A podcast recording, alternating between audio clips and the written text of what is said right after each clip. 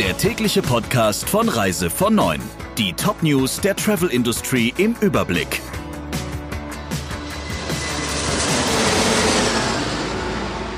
Mit Friederike Breyer. Schönen guten Morgen. Vorsichtige Entwarnung nach Corona-Verdacht. Die Befürchtung auf einem Kreuzfahrtschiff ist groß gewesen, dass sich eine Frau aus China mit dem Virus infiziert haben und weitere Menschen damit anstecken könnte.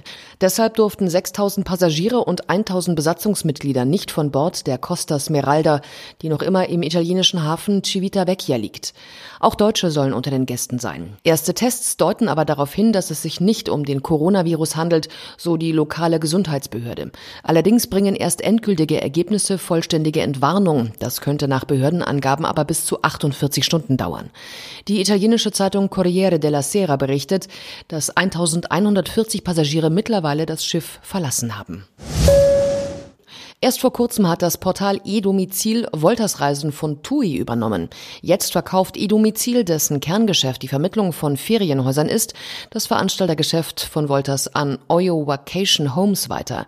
Dabei handelt es sich um die Ferienhaussparte der Oyo Hospitality Gruppe mit Sitz in Indien, die gerade weltweit expandiert. Die Wolters-Bereiche TUI Villas und Rundreisen bleiben hingegen bei eDomizil. Laut Oyo Geschäftsführer Wann wird durch die Übernahme des Ferienwohnungsbereichs das Oyo-Angebot auf mehr als 50.000 Objekte erweitert. Über den Kaufpreis wurde Stillschweigen vereinbart. Flixbus hat angekündigt, sein Streckennetz in Deutschland ausdünnen zu wollen, vor allem im ländlichen Raum. Damit reagiert der größte Fernbusanbieter auf die Senkung der Mehrwertsteuer für Bahnfahrten. Denn dadurch werde Flixbus in seiner Wettbewerbsfähigkeit geschwächt, hieß es. Man werde kommendes Jahr ein anderes Netz haben als heute, zitiert die Wirtschaftswoche den Flixbus-Gründer Schwemmlein. Er nannte in dem Bericht die Mehrwertsteuersenkung auf Bahntickets von 19 auf 7 Prozent ein Desaster. Es führe dazu, dass Flixbus ökologische Innovationen, wie etwa mit Wasserstoff betriebene Busse, nicht in Deutschland, sondern im Ausland umsetzen werde. Die Europäische Flugsicherheitsbehörde EASA hat Flüge über dem Iran und dem Irak wieder freigegeben. EU-Experten sind bei einer Sitzung zu dem Schluss gekommen, dass die Empfehlung, den Luftraum der beiden Länder zu meiden, nicht für alle Flüge aufrechterhalten werden muss. Die EASA stufte Überflüge wieder als unbedenklich ein, wenn Airlines etwa den Iran in mindestens 7600 Metern Höhe überfliegen. Nach dem Abschuss einer ukrainischen Passagiermaschine durch die iranische Luftabwehr hatten sich zahlreiche zahlreiche Airlines entschieden, Iran und Irak zu umfliegen.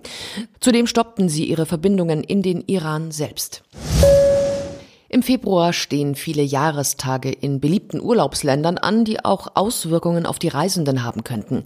In Ägypten wird zum Beispiel am 11. Februar der Jahrestag der Revolution gefeiert, also der Sturz des damaligen Staatspräsidenten Mubarak im Jahr 2011.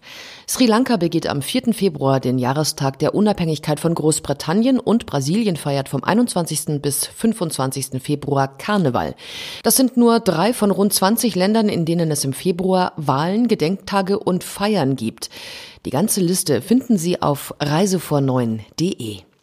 Das waren unsere Meldungen im Überblick. Ihnen wünsche ich einen guten Start ins Wochenende. Der Reise von Neuen Podcast in Kooperation mit Radio Tourism. Mehr News aus der Travel Industry finden Sie auf reisevon und in unserem täglichen kostenlosen Newsletter.